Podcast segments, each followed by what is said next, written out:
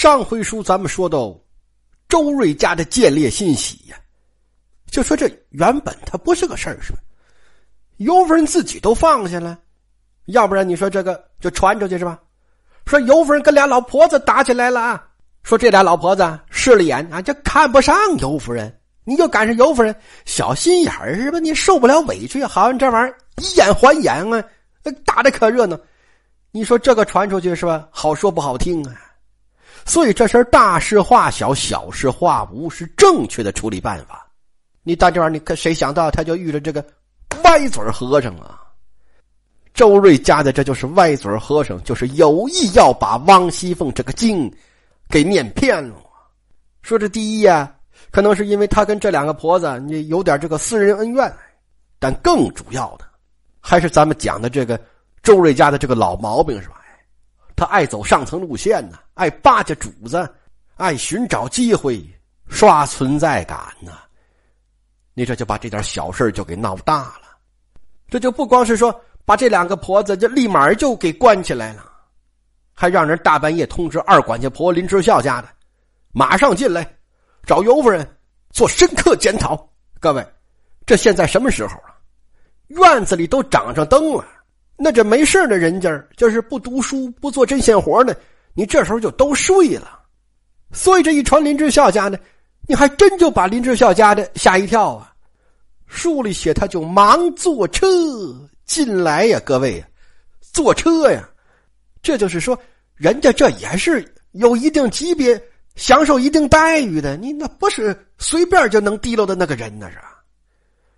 这林之孝家的进来，先去找王熙凤，多明白，你这个就是知道自己就端谁的饭碗，是不是？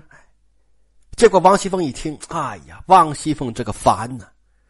说这会儿，王熙凤绝想不到这是周瑞家假传圣旨闹出的这么一场风波。正常情况下，王熙凤这时候应该觉得这这还是尤夫人揪住不放啊，你这才把林之孝家的就给叫进来的。那你说我应该怎么办？哎，书里写小丫头这就传出话来了，说奶奶歇了啊，就不见你了。说大奶奶就是尤夫人啊。在园子里呢，说奶奶叫大娘，就见了大奶奶就是了。这意思就是说呀，说他不找你吗？哎，那你就去吧，就让他你就爱怎么折腾就怎么折腾去吧。你好嘛，就这么点事他要干什么呀？他呀，你这这事儿可别找我啊，我可烦死了，我就就这个呀。林志孝家里一听说，那我就真去了啊，反正我报备过了啊，我不犯忌呀，我呀。结果这林志孝家的一进大观园，一找尤夫人，说：“奶奶，您有什么吩咐？”尤夫人一看，尤夫人还吓一跳，说：“大半夜你来干什么呀？”啊，说：“不是奶奶您找的我吗？”哎呀，说这把尤夫人还弄得就挺不好意思的是吧？尤夫人就说：“说没事了啊，说那是下班之前啊，我有事想找你。说你既然已经走了，哎，走了就走了吧。”这谁有多事啊？就平白无故又把你叫进来，让你白跑一趟啊？说那都不大的事儿，我已然撒开手了，就说你都放下了，过去了啊，没事了。林志孝家的就明白了，你这玩意儿我是让人给耍了是吧？那他能放过吗？所以这事儿他要真想息事宁人，他就应该马上走啊。说那没事我回去了啊，你你也歇着吧，你就完了呗。不，林之孝家的马上就面带笑容啊，就答道啊，说这个，这是二奶奶派人传的我呀，说您找我呀，有话吩咐。各位，这话说的多厉害是吧？这话说完呢，尤夫人就想说袒护谁都不行了，就为什么？因为你要是袒护那个人呢，你就把你自己装进去了啊，是吧？你这林志孝家的说的多明白是吧？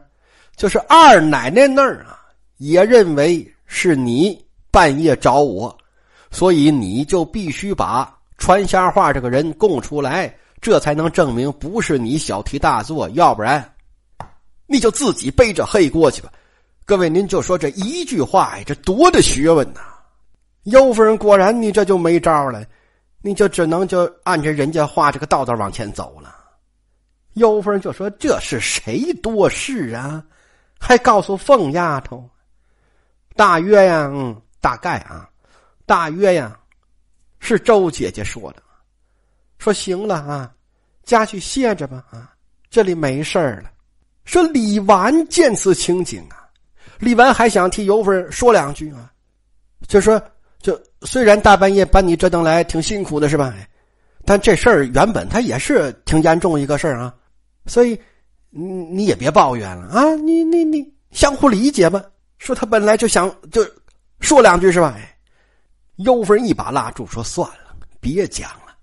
说这事儿现在看呐有点乱啊，那赶快让他过去就得了吧，是吧？”那这林志孝家的就出来了，哎，你结果这一出来，你曹爱琴就又给添把柴火。说他就碰到了赵姨娘，那你说能有好事吗？赵姨娘一看林之孝家的，就嬉皮笑脸，说：“哎呦呦，我的嫂子！你看，他管林之孝家的叫嫂子，你这叫什么玩意儿啊？”说各位，咱们刚才可是刚说过是吧？尤夫人管周瑞家的叫什么呀？叫姐姐。各位知道姐姐跟嫂子有什么区别吗？说现在年轻人呢，可能都不懂了。我跟你说说啊，姐姐呀，是冲这女的自己叫，说她娘家姓张，叫张姐；呃，娘家姓李，叫李姐。嫂子是冲她老公叫，这是只有结过婚的女人，你才能叫人家嫂子、大嫂啊。而且这一定是冠夫姓的，就不管她娘家姓什么，她嫁给老王家了，你就得叫人王嫂；嫁给老林家就叫林嫂啊。说各位啊，这个你要注意啊，就这个夫姓跟这个本姓啊，绝不能混着用啊。就说一位女士要嫁给老公姓刘，那他们夫妻站一起，就一定是刘大哥和刘大嫂。你不能因为说这女的娘家姓赵，你就说刘大哥和赵大嫂热情拥抱在一起，你那不就出事了吗？那不是？甚至说是我看那电视上都演过啊，年轻朋友啊去访贫问苦。看望孤寡老人，这本来是好事但就是因为这不懂这个常识，就闹了笑话了。说这小朋友还在电视上介绍呢，是吧？就说这位大娘一辈子没结过婚，结果人家就不高兴了，就说你你这这这喊谁大娘呢？你啊，叫大姑。哎，这就是咱们刚才说的，就是嫂子、婶子、大娘，包括奶奶、姥姥，这都得说已婚妇女呀。未婚的，或者你要回避这个婚姻经历的，你就直接管人家喊姐姐、姑姑、阿姨、姑奶奶就行了。说各位啊，别嫌我絮叨，因为中华民族几千年来是宗法社会，讲究孝悌治天下呀。所以你要不懂得这个人伦关系，甚至连骑马的是吧，叫人排辈都不会，那你怎么弘扬中华传统文化呀？啊，就光靠穿汉服就行了吗？说你要不懂人伦，不懂五福，你这汉服你也穿不明白呀。所以年轻朋友啊，一定多读书，多学习啊，就就别别别光光臭美啊。家长也得把这道理告诉孩子们。如果你有兴趣呢，咱们还可以找些话题来一起讨论。中华传统文化博大精深，有意思着呢。行了，就多说两句啊。接着说故事，就说赵姨娘管林之孝家的叫林嫂子。这其实就是从男的那边论的，这就坏了规矩了。说这个就像是你看电视里有些人去酒吧，管那个女经理叫妈咪，那妈咪是个工种，那不是个亲戚。说你可以管她叫妈咪，你可不能管她老公叫爹爹呀。那赵姨娘干的就是这个事儿啊，这就把男女呀、主奴啊这些个界限就都搞乱了。所以这个不叫平易近人，这叫不自重啊。那你说林志孝家的还还能尊重他们是吧？所以这个言语态度里，其实就带有了很多的轻慢呢。但赵家，你这玩意儿还不忌口啊？你不在乎这个呀？因为他事先已经听说了这里头有王夫人的事儿，你周瑞家的是王夫人的陪房啊，这还有王熙凤的事儿啊，所以他就添油加醋的把这个事儿跟林志孝家的就学了一遍。书中说林之孝家的听罢就一笑啊，说原来是这么回事啊，可就这么个事儿，大半夜的呀，只当折腾我一回吗？这个赵娘说：“嫂子，事儿虽然不大，你但这事儿反映了这他们府里人很张狂啊，你他起哄假样子，你这个就是他们觉得自己挨了骂了、丢了脸了、憋了气了，你这他们要报复啊，你对吧？你报复他找谁呀？找小丫鬟、老婆子，他觉着勾不回来，嗯，他们就把目标瞄准您了，就这把你溜溜叫进来溜这么一顿呢，你这就是为了戏弄你、嘲弄你、愚弄你啊！就给大伙看的，你知道吗？说这要换我好，我得气得我三天睡不着觉啊！我说得了，嫂子，天不早了啊，你回去睡觉去吧。你这叫什么玩意儿啊？你说这叫？他挑完事儿，他走了。那您就说这些话留在林之孝家的这个心里，他会不会发挥作用？哎，这林之孝家的是吧？你就。憋气带窝火呀，就往回走嘛！结果走到门口，又让人给拦下了。谁呀？这是惹事的，就让周瑞家的逮起来的那两个老婆子的家属啊！大观园的男的进不来呀，进来的是两个小丫头。这两个孩子应该就是知道林志孝家的进来了是吧？所以在这就等着他呢。一看见他过来，这俩人上去就一人抱条大腿呀，就哭着求情啊。说大娘，您想办法救救我们的妈妈吧。林志孝家的说：“傻孩子，我还救他们呢，就连我都有不是是吧？我救他们，你这玩意谁救我呀？那您说两个小姑娘能听这个吗？那就抱着大腿接着哭啊！说就你一定就得给我们想想办法。这林志孝家的也是被烦的不行啊，也是心里有火啊。林志孝家的这就。计上心来呀，他微微一笑啊，就说：“傻孩子，说真想救你妈妈，你们这可拜错庙门了是吧？有那个现成的门路，你们为什么不用啊？就说你姐姐那不是前些日子嫁给老费家那个小子了吗？老费家那个妈妈，你姐姐的婆婆，你妈的亲家母，说那当年可是那边太太的陪房啊。”那是个有面子的人呐，说你还不快去找他，让他让那边太太出来说话，这才能救你的娘。说这个小丫头一听，说：“哎呀，多谢大娘指点呐！”这磕个头啊，赶紧起来就往家跑啊。那他走了，剩这个还哀求啊，说：“大娘，那我怎么办呢？我关键我也没姐呀，我我就有俩哥，你这玩意儿这管用吗？”林志小家的说。呸呀！你这吃什么长大的？这孩子什么脑子？这是你这他妈放了还能关你妈呀？啊！你赶快滚吧你！啊，书里原文写的是说罢上车去了。这还是强调啊，这待遇不错。为什么要强调这个呢？这其实还是说呀，就人这玩意儿，说他一旦觉得自己行的时候，是吧？你他就很难允许别人觉得他不行啊。那说这个老费婆子，她到底是谁呢？她是邢夫人的陪房，所以你从官方身份上讲啊，你她跟周瑞家的是一样的呀。呢，周瑞家的是王夫人的陪房嘛，对吧？但是实际上大家知道，邢夫人、王夫人那天地之差呀。那你说这费婆子她不得恨铁不成钢是吧？就恨这个主子不争气呀，也恨王夫人那边。这太得意呀，是吧？所以他这其实是长年以来呀，他这就憋着邪火呢。你这林之孝家的眼多毒，手多准呢，一下就把这个人刀出来了。说这边是吧？你不是你周瑞家的，你玩我吗？嗯，行，那我就给你找个克星吧。啊，地位相当，实力足够，又充满仇恨，你上哪儿找第二个人去？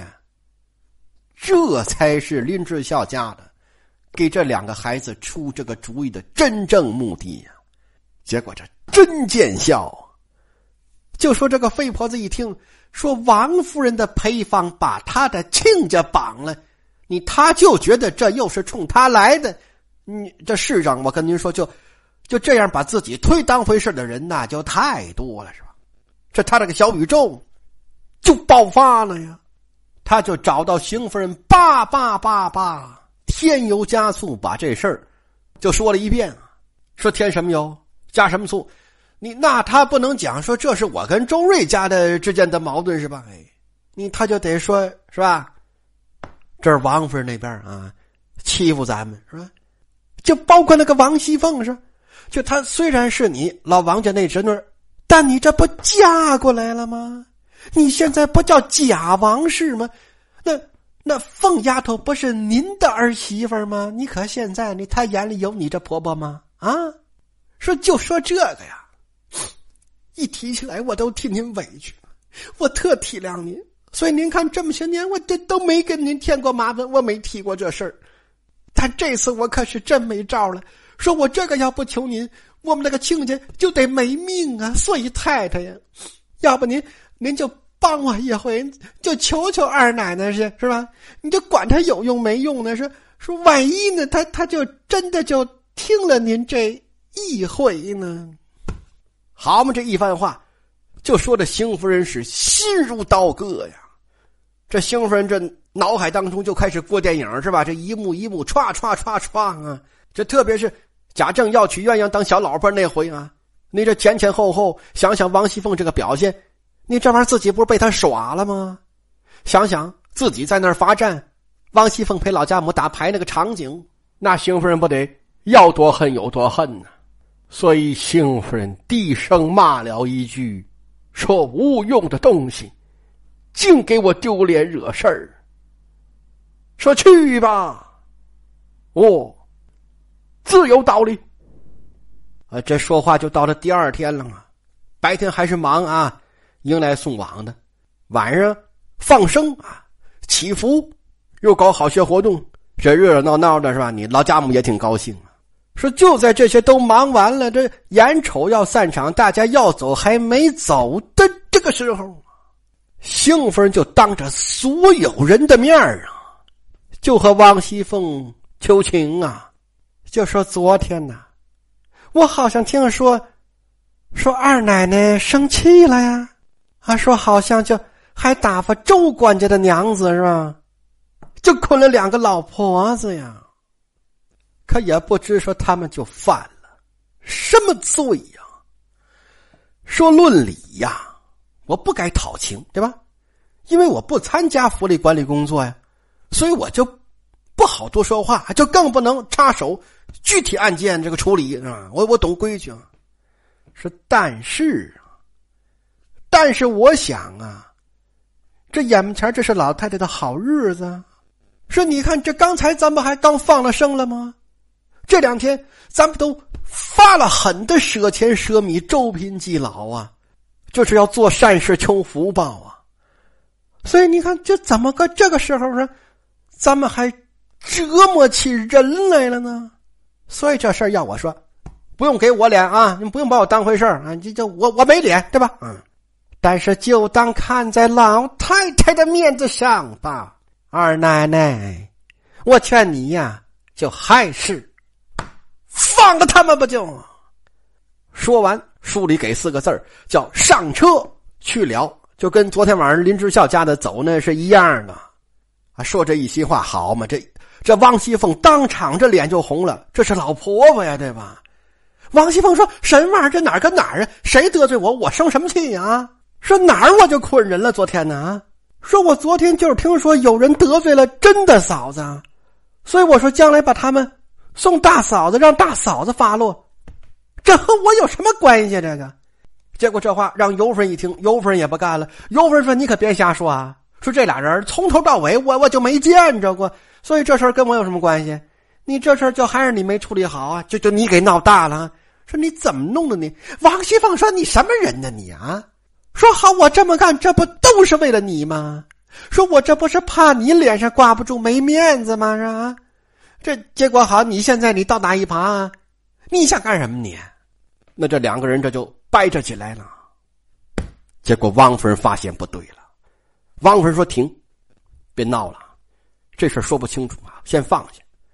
说老太太的千秋要紧呐，所以呀，放人。说这句话刚说完呢，汪夫人都没通过汪奇峰，自己就回身派人。”就去把这两个老婆子就给放了，你那不等于当众打王熙凤的脸吗？